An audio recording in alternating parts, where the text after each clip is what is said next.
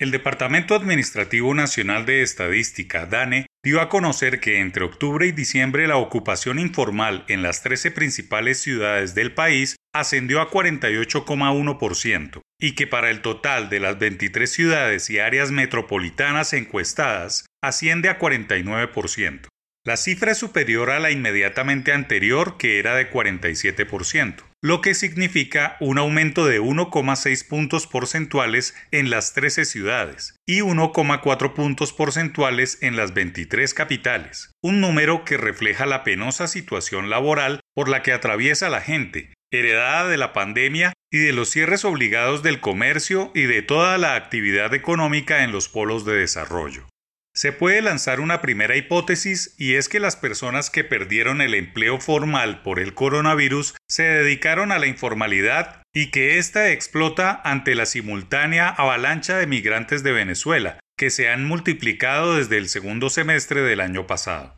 Según los datos del DANE, la porción de hombres ocupados informales fue de 47,7%, un aumento de 3,2 puntos porcentuales frente al mismo trimestre móvil de 2019. Y respecto a las mujeres, se ubicó en 48,5% con una caída de 0,5 puntos porcentuales. Nuevamente se demuestra que el desempleo generado por la situación sanitaria mundial se está ensañando con las personas de más bajos ingresos y que en especial las mujeres están siendo damnificadas, lo que se convierte en una grave situación social que amerita la reconfección de algunas políticas públicas. Si se observan los datos por ciudades, la de mayor proporción fue Cúcuta, 72,9%, Cincelejo 65,1% y Santa Marta 64,5%. Todas ciudades que sufren el coronavirus y la llegada de miles de migrantes del vecino país. Las de menor proporción de informalidad fueron Manizales 39,8%, Tunja 42,1%